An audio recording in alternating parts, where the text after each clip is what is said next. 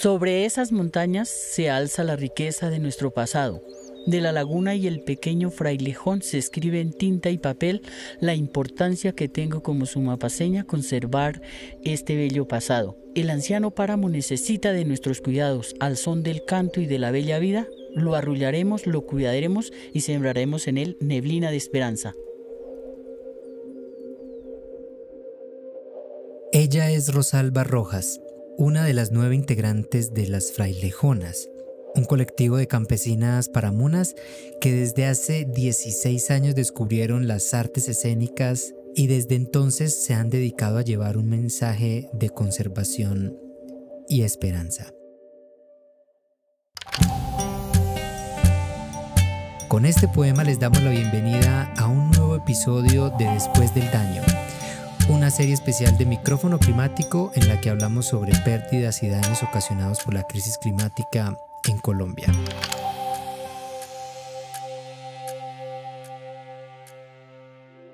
Esta es una historia producida por María Paula Suárez Navas.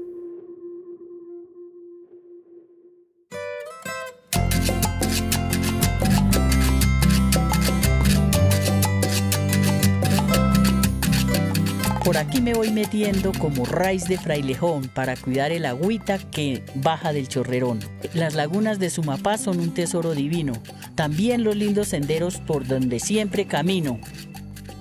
Me gustó mucho lo de teatro porque es una forma de podernos como expresar ante la comunidad, bien sea distrital, nacional que por medio del teatro damos a conocer nuestra localidad.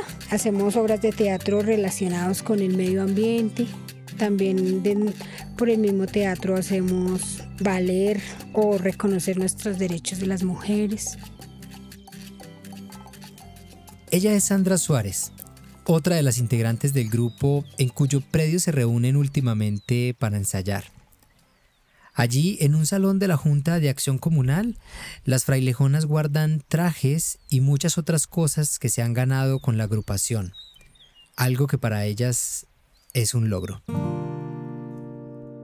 Sandra nos cuenta que el colectivo inició con muchas dificultades, reuniéndose al aire libre y haciendo muchos esfuerzos para encontrarse, pues las distancias entre veredas son enormes y no hay transporte público para moverse. Yo toda la vida estaba acá en Sumapaz, pues antes para la educación era muy difícil porque no contábamos con ningún servicio, no contábamos con ningún apoyo, no había ni bachillerato. Terminé el bachillerato no hace mucho porque ya a nivel distrital ayudaron mucho. Ya fue Sumapaz como reconocida mejor en el distrito, que somos también de Bogotá, ¿no? somos la localidad 20. Las integrantes de las frailejonas son de la vereda Santa Rosa y Taquecitos, las más cercanas al sur de Bogotá, capital del país. Se llega a Sumapaz después de hora y media de trayecto en carro, pasando la localidad de Usme. Los corregimientos de San Juan, Betania y Nazaret son los que se encuentran dentro de la localidad 20 de Bogotá. Entre 50 y 100 familias de estas veredas viven dentro de la delimitación del Parque Nacional Natural Sumapaz que se configuró en 1977. Yo quiero mucho este páramo. Este páramo me ha dado trabajo, respiro como aire más puro. Es frío, pero no, páramo es, para mí es bendito, es muy bonito.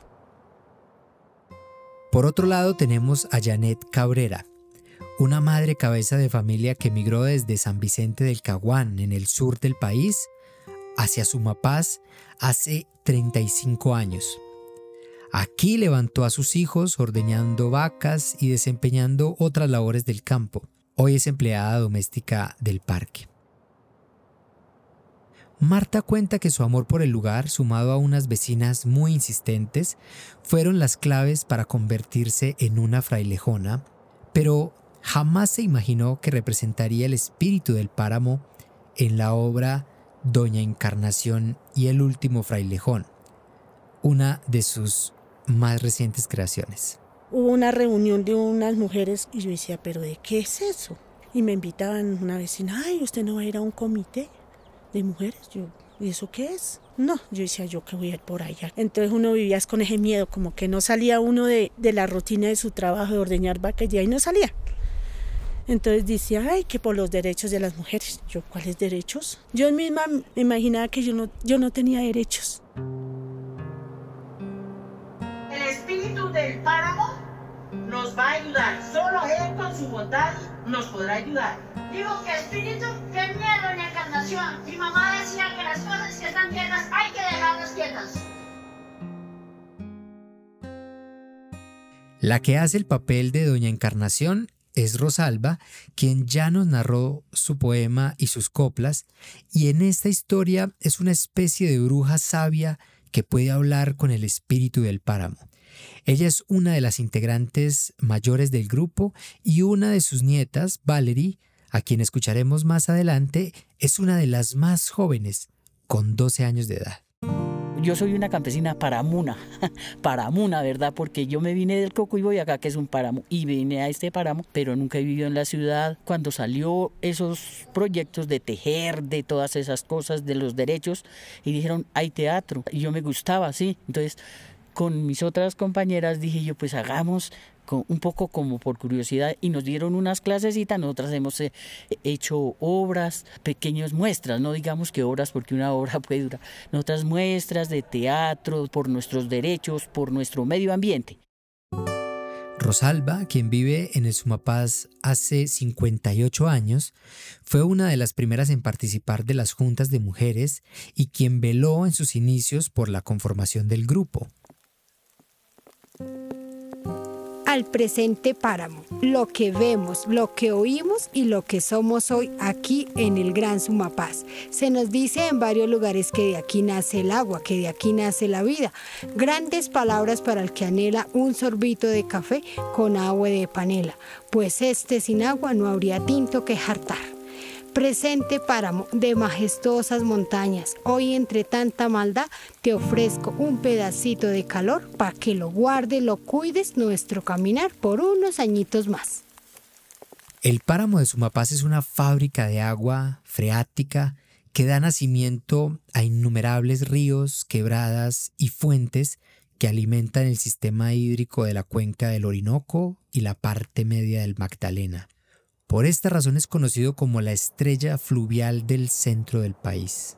Las cuencas de nuestro páramo, Sumapaz, Blanco, Nevado, Alto Duda, Cabrera, son ríos que fácilmente están regando 15 metros cúbicos de agua por segundo en promedio. Y tras de esos que vienen los negocios mundiales del agua. Porque contemos las seis cuencas importantes de ese macizo, es una, estrella fluvial muy importante. Y nosotros, eso es lo que queremos defender. Quien les habla es Néstor Alfredo Díaz Benítez, un campesino educador nacido y criado en este macizo precisamente en la cuenca del río Blanco o el río Sumapaz, por el que la localidad adopta este nombre. Desde muy joven ha pertenecido a la organización campesina que ha luchado en contra de proyectos mineroenergéticos y petroleros y hoy es el encargado de la rama de educación del Sindicato de Trabajadores Agrícolas de Sumapaz, Sintrapaz. estamos allí para garantizar que ese ambiente no se acabe de deteriorar, que más bien sirva para mitigar todo lo que producen ciudades como Bogotá. Está la captación de carbono, la purificación del aire, está el suministro de agua. Y nos hemos opuesto rotundamente al ecoturismo, que nosotros le decimos necroturismo. Al irse adentrando a la localidad 20, es posible ver la cascada que conforma la represa La Regadera. Esa es la que le brinda aguas a los tanques de Vitelma, más o menos para dos millones de habitantes de Bogotá. Y es la cuenca del río Tunjuelo, que nace allá en Chizacá. Chizacá es la laguna que todos quienes pasan por Sumapaz tienen que detenerse a admirar y donde precisamente hay más control de parques nacionales para que no haya comportamientos indebidos. Para Matilde Mora Poveda, quien es la presidenta de la Asociación de Mujeres por la Paz, ASODEMU, y fundadora del Consejo Local de Mujeres de Sumapaz, cuidar el páramo siempre ha sido una prioridad para las comunidades campesinas y para las mujeres en su rol en el campo. Nosotras eso lo hacemos de pronto sin, sin saber que lo hacíamos. Ahora, digamos, ¿cuál ha sido lo más importante? Es reconocer que eso que nosotras hacemos se llama cuidado, que se llama cuidado ambiental, cuidado del entorno, eh, el cuidado de nuestra propia vida, de, de ese líquido tan vital como es el agua. Al ser uno de los páramos más grandes del mundo, con 1.780 kilómetros cuadrados, la preocupación a nivel distrital y nacional por la protección de este ecosistema cada vez es mayor. Ante esta situación, la población se ve enfrentada a un dilema. O conservan los recursos naturales o mantienen viva su cultura campesina a través de la producción de alimentos en este territorio.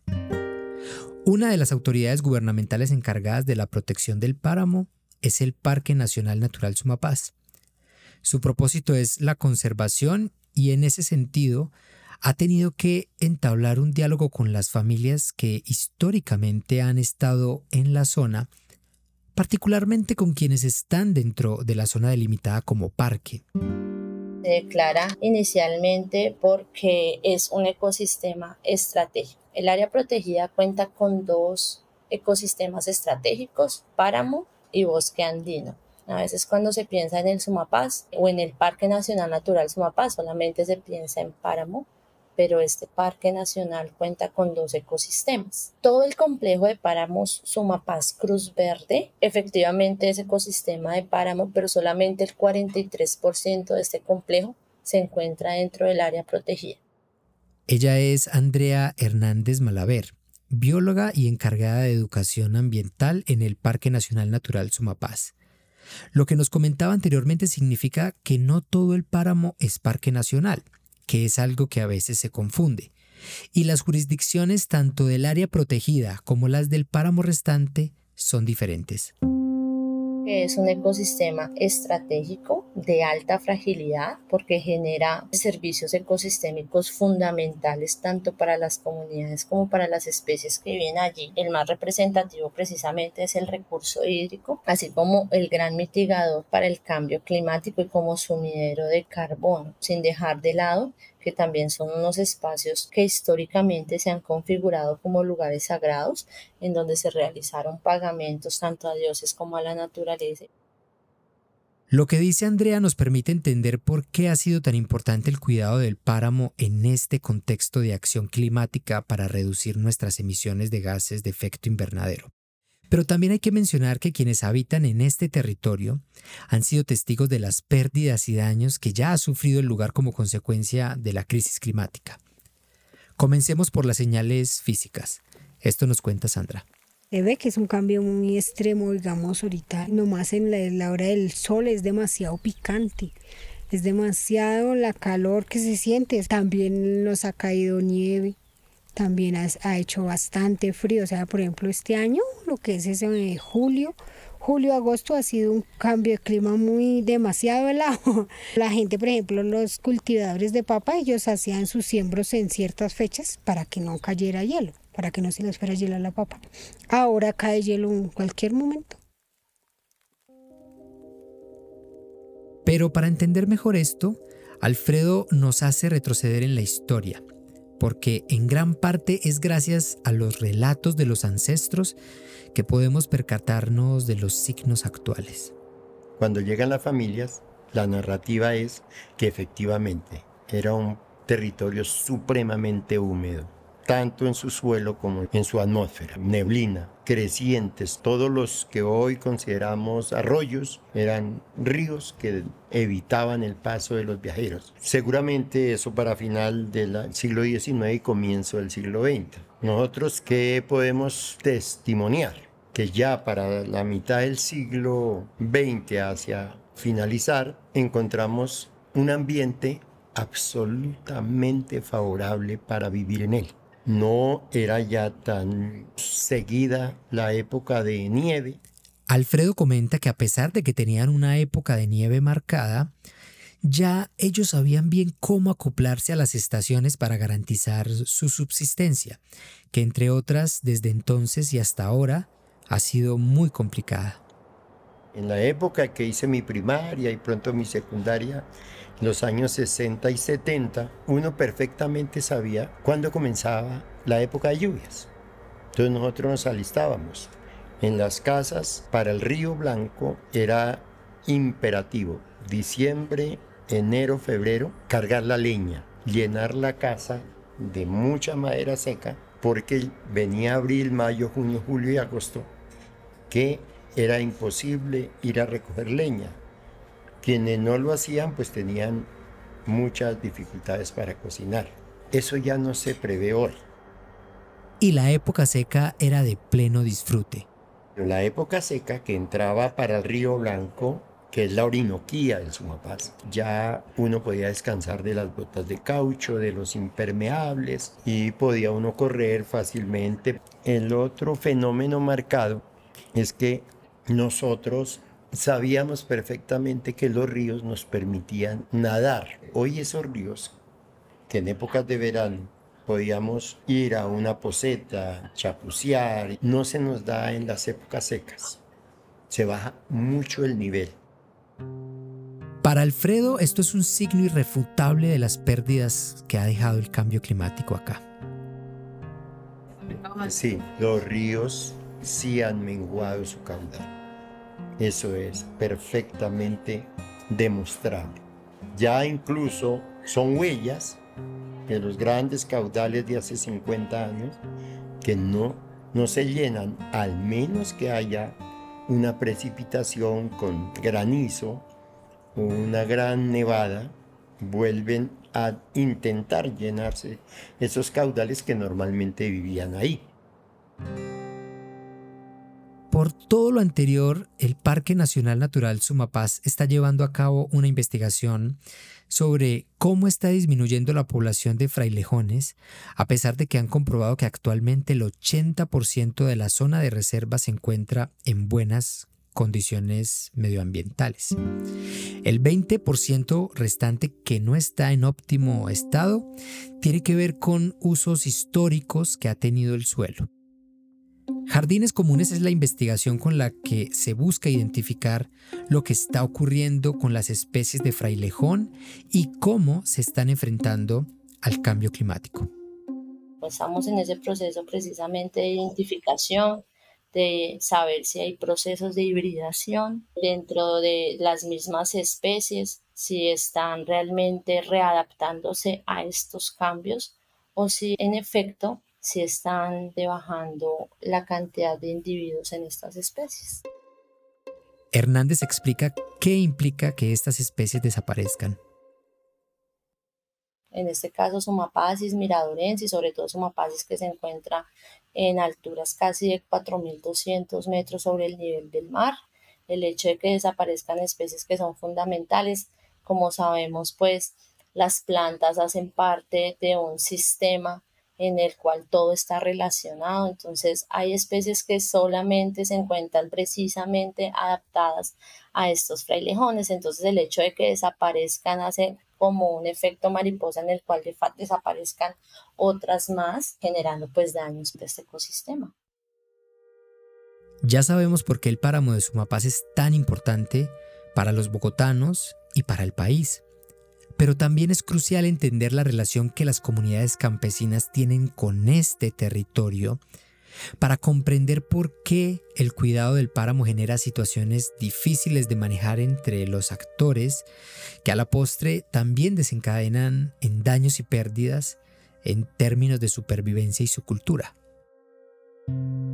podemos decir que son campesinos de alta montaña que podríamos representarlo simbólicamente con una ruana, un sombrero y unas botas de caucho, ¿cierto? Que han derivado su existencia de la conservación del agua, por un lado, pero por el otro lado, que también, digamos, tiene unas relaciones directas con la producción lechera. Entonces yo lo que quiero decir aquí es que la definición del campesinado y la cultura campesina del Sumapaz tiene que ver directamente con el páramo.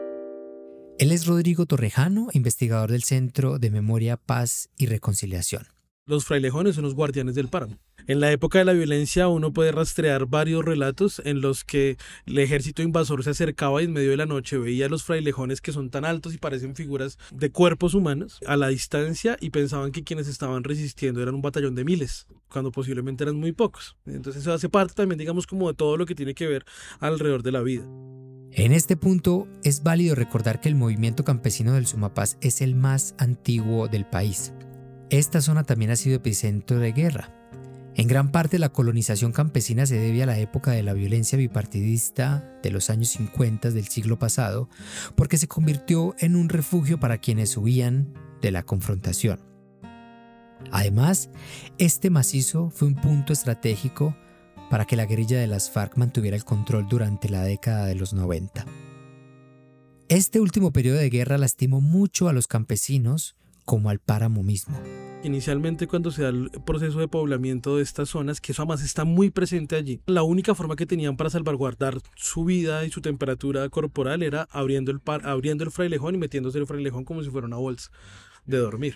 El frailejón tiene muchísimas definiciones. Sí, es un símbolo polifónico como todos los símbolos, pero que en este caso tiene que ver con la protección de la vida, con la identidad propia y con la protección del páramo.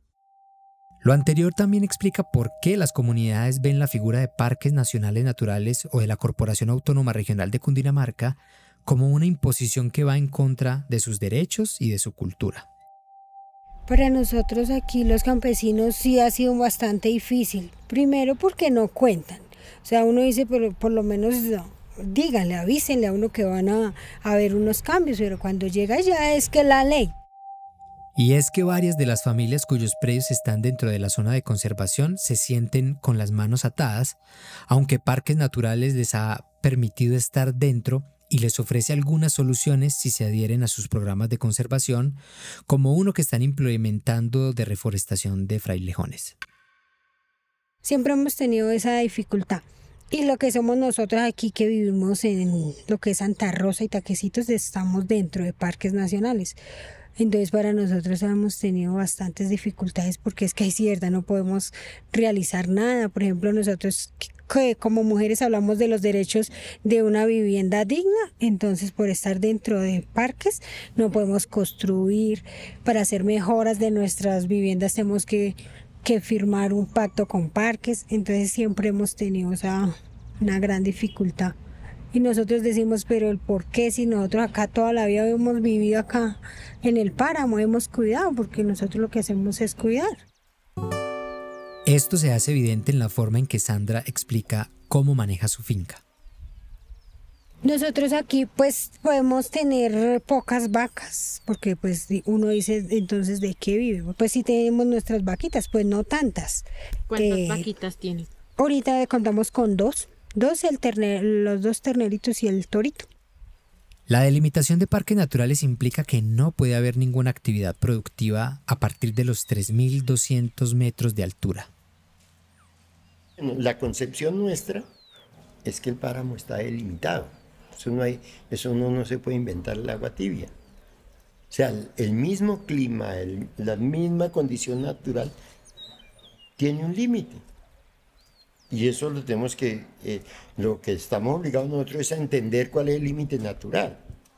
No es que vaya un sabio con un metro y con un, poco de aparatos y trace una raya.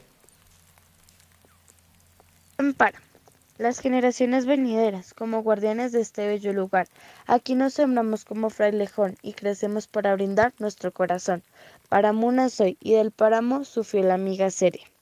Al joven páramo le prometo acompañar y guiar un nuevo caminar, de la mano del perdón y del fruto de nuestro trasegar, fomentar y alimentar esta bella fauna y flora que se impone por nuestro trasegar. Todo aquí tan verde y vistoso debe perdurar. Aquí escuchábamos a Valerie Romero, nieta de Rosalba. En medio de este complejo escenario que dejan las pérdidas y los daños, y el afán por prevenir que estos ocurran, hay que recalcar que tanto campesinos como autoridades entienden que hay trabajo por hacer. Hay muchas propuestas que se vienen discutiendo desde hace años y muchos proyectos por llevar a cabo. Por ahí como hasta el pasandito el 70, el campesinado reflexionó. Primer compromiso, dejar el incendio forestal. Eso produjo un efecto bien interesante y es que descargamos el alto páramo de la ganadería, porque si no se iba a incendiar era muy difícil mantener allí ganado. Desde 2013, el Sindicato Agrario Campesino ha formulado un plan de vida basado en la agroecología.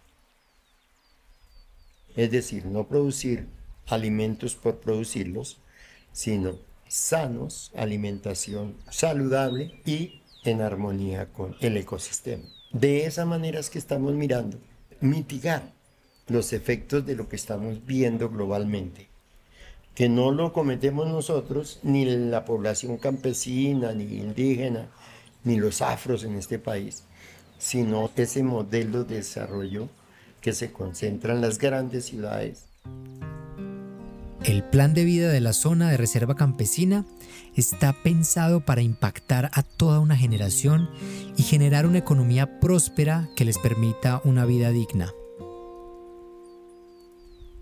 Tenemos que transformar el uso del suelo. No podemos seguir cultivando con químicos. Tenemos que volver a la agricultura orgánica. Entonces, claro, algunos dicen, ay, se volvieron locos. ¿Quién va a producir sin químicos? Ya lo estamos demostrando. Proceso de 10 años. También muy pocas familias, pero están organizados, trabajando semanalmente para transformar eso y demostrar que sí se puede. Por su parte, Andrea Hernández afirma que para parques naturales, las comunidades siempre han sido un gran aliado. Y que la han protegido durante muchísimo tiempo. Entonces, considero que el reto más fuerte es precisamente llegar a esos puntos de diálogo, de acuerdo, que la imagen de parques está un poco también desfigurada. Como entidad buscamos estrechar esos lazos, buscamos también esa articulación y trabajar en acciones conjuntas.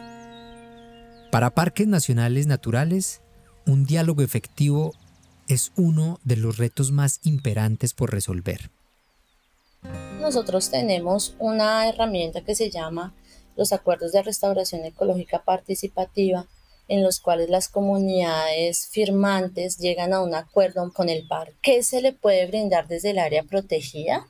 Y qué nos pueden brindar las comunidades a nosotros dentro de los procesos de conservación. Eso se realiza precisamente con aliados estratégicos que tiene parques nacionales en los cuales pues se le dan unos suplementos como por ejemplo recolección de agua lluvia, cerca eléctrica, paneles solares. Entre tanto, el establecimiento de la zona de reserva campesina también es vista como una oportunidad para parques nacionales naturales pues yo lo veo de una manera en la cual la zona de reserva pues va a permitir que las comunidades pues puedan desarrollar sus actividades, asimismo como también nos puede apoyar en la conservación precisamente de esa zona de influencia, ¿no? Nosotros nos hemos pensado en el diálogo para poder llegar a un punto de equilibrio tanto en la reserva como con el parque.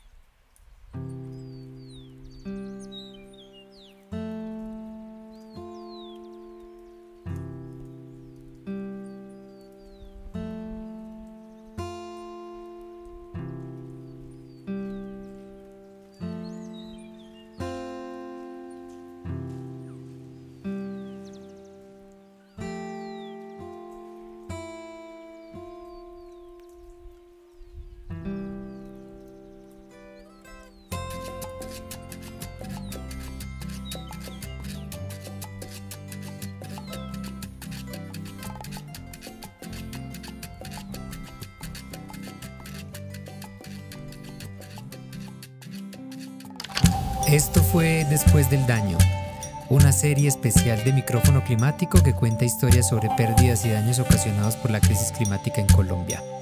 Si quieres saber más sobre este tema o conocer las oportunidades que tenemos disponibles en América Latina, puedes seguir todas las redes sociales de Climate Tracker Latinoamérica, voces del periodismo climático.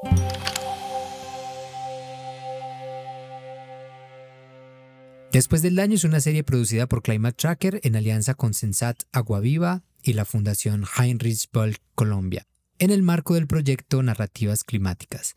La producción de este episodio es de María Paula Suárez Navas. Esteban Tavera es el editor periodístico. El diseño sonoro es de Carlos Sánchez. La portada del episodio fue ilustrada por Cristian Porte Ocampo. El fragmento de la obra Doña Encarnación y el último frailejón fue tomado de la cuenta de YouTube El Páramo Sumapaz.